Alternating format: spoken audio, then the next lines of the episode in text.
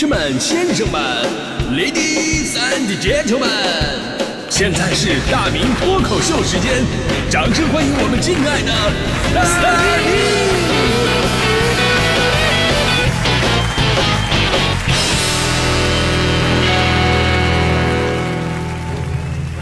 好，欢迎各位来到今天的大明脱口秀，我是大明啊。今天咱们聊的话题呢是关于这人这越来越老就感触的越来越深的道理。其实这个话题对我来说真的有点难，因为毕竟我这么年轻啊。但是，这个话题呢从另外一个角度来说明了一个问题，就是有些道理啊不是说告诉你然后你就懂了，其实告诉你之后呢，你顶多算是知道啊，听说过。只有真正的经历过一些事情，你才能真正的理解这些道理。就好像我跳槽，我来这个中国交通广播之前，好多同事啊、朋友都跟我说：“哎呀，你要重新开始了，你要面对这个新听众给你的压力啊，你要坚持住啊！”巴拉巴拉说一大堆。我说：“呵呵，放心，我什么没有经历过，你们说的我都懂，我很坚强的。”然后呢，新节目已经做了两周了，此刻我的心情，没关系，我能行。开个玩笑啊，其实大家伙对我都特别的关心啊，总怕我累着，想让我一周多休息五天啊。就说到大道理啊，我不知道年轻的或者年长的朋友们，这个我，但我们这一代就从小啊，就是在父母的各种大道理下影响之下，我成长起来的，那种感觉就像什么呢？就是恨不得他们会把一生当中总结出来的、体会出来的人生体验，一下子放到我的脑子里边，让我少走弯路。即便那个时候我才三岁，我吃个包子，吃个包子，说儿子，你看呐，做人要像包子啊，肚子里得有货呀。我吃油条，儿子，人呐要想成功，就要忍受得住煎熬啊！吃那个玉米面的窝头，儿子，做人要留个心眼儿。哪怕我吃个挂面，都得跟我说，儿子，你看啊，做人要像挂面，得正直啊！从此以后，我就改吃方便面了。真的，父母这一代的大道理啊，无所不在。最神奇的什么呢？他们的灵感信手拈来，就根本不需要什么提前背稿，而且对身边人无差别的灌输。我妈就是。我妈是看到什么就想起来说什么，然后呢，身边有谁她就跟谁说。有一次呢，我妈跟我爸说：“哎呀，家里有蚊子了。刚才我在洗碗的时候，有只蚊子围着我飞来飞去，却被我一把抓到了手心里面。而这时候，旁边又来了一只蚊子，还是绕着我飞。我以为是刚才自己失手没有抓住，于是我又松开手心去抓，结果手心里的蚊子借机逃跑了。” 而那只掩护他逃跑的蚊子，我也没有抓着。你看这件事情，充分的说明，在社会上混，有朋友帮衬是多么的重要啊！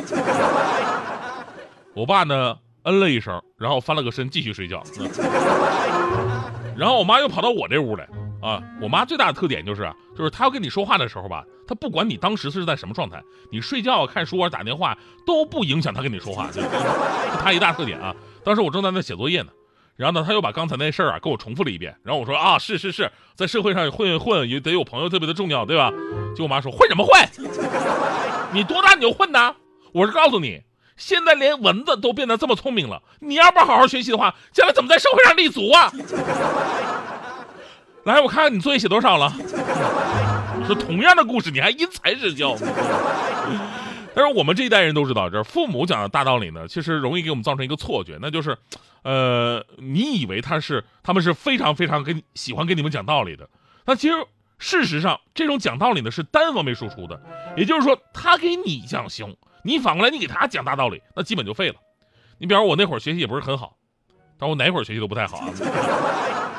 反正呢，就是他们给我的压力啊和期望啊特别的大，总说家里啊没有出过大学生啊，那都是历史问题。但是你这一代不一样了，是吧？你都扩招了，大你得考上大学，否则你会有什么出路，对吧？然后呢，我当时竟然跟我妈讲道理，我说妈呀，这世界上呢有两种笨鸟，一种是先飞的，另外一种呢是不飞的，然后自己下个蛋，把希望寄托在下一代。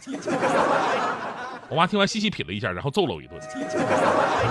所以呢，讲大道理真的也要分清形势。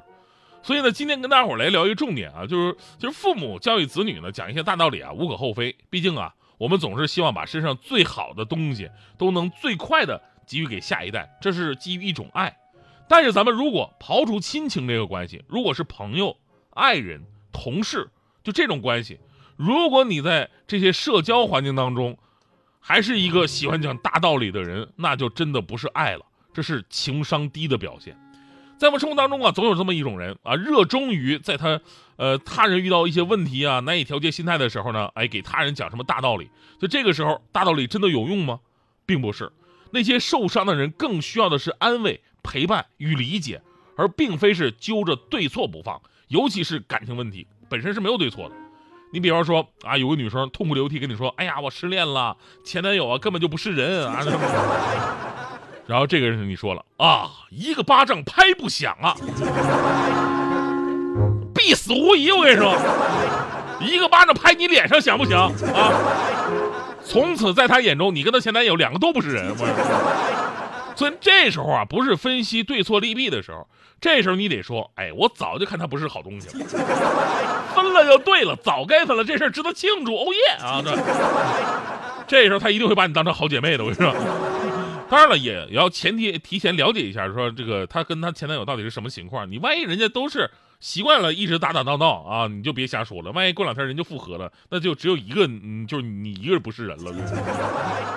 归结到你呢，女生对你倾诉她在外面的这个委屈啊、感受啊，并不是说让你帮她分析这些大道理，她只是为了体验你和她一起同仇敌忾的这种感觉。其实作为旁观者呢，你只要表达。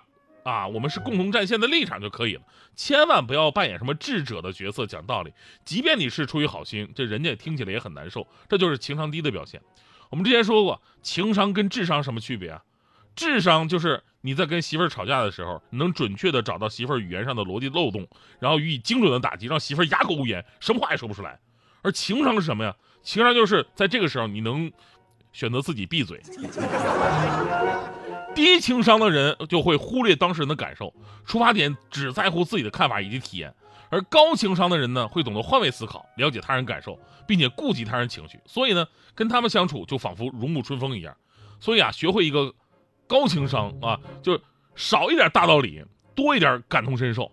而且最后说一句啊，这个世界上啊，每个人都有自己独特一套想法。现在越是年轻人，你看啊，他们个性化越强，就是咱们那套道理吧，讲出来。在人家来看，也许根本就不是什么道理。我就举个例子，朋友们是不是有有会下象棋的？这个呢，我小的时候跟我爷爷学的。呃，老人呢特别喜欢玩象棋。然后那天我跟大爹聊天，说我们小的时候玩过哪些游戏，就说起这个了。我说我下象棋特别好，我小的时候象棋全院第一。就大爹不服气，说他下象棋锦州无敌。我一听不相信，我的天哪！象棋啊，棋类，毕竟这个东西是跟智商有关系的，是吧？你你有这玩意儿吗？非要跟我下一盘，第二天我还真的带了一副象棋过去啊，我下呗啊，结果不下不知道，一下我是真开眼了。大迪的下象棋真的是太犀利了，根本下不过他。首先呢，他手里那个兵啊，不仅可以前后左右的走，而且还可以斜着走。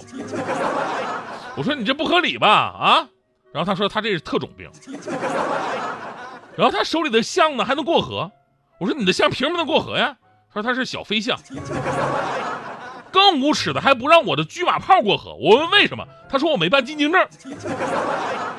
最后呢，我硬是拿我的卒子把他的给帅给僵住了。我说这下你完了吧？他他就不承认输了，直接他把他的帅拿到这个帐外边去了。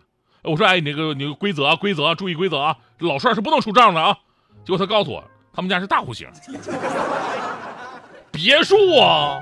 所以这个故事告诉我们道理啊，真的是。不要跟不讲道理的人讲道理，因为他们从来就不讲道理；也不要跟讲道理的人讲道理，因为人家本来就很讲道理。那阳光碎裂在熟悉场景，好安静。一个人能被多少的往事占不清？谁的笑，谁的温暖的手心。我着迷，伤痕好像都变成了曾经。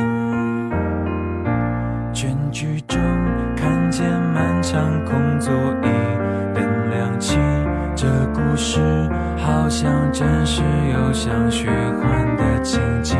只是那好不容易被说服的自己，借口又顶不住懊恼的清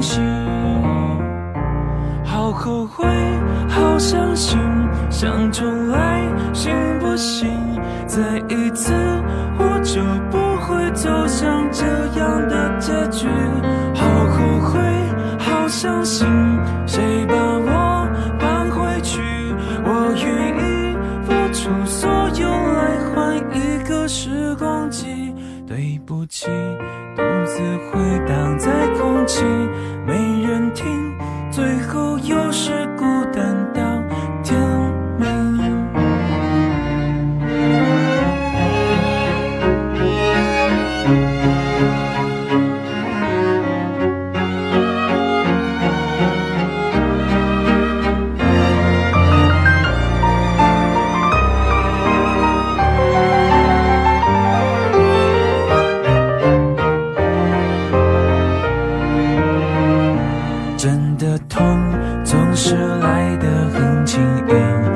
声音，从背后慢慢缓缓抱着我，就像你，你和我还有很多的地方还没去，为何留我荒唐的坐在这里？好后悔，好伤心，想重来，行不行？再一次，我就不会走向这样的结局。好后悔，好伤心，谁把我放回去？我愿意付出所有来换一个时光机。对不起，独自回荡在空气，没人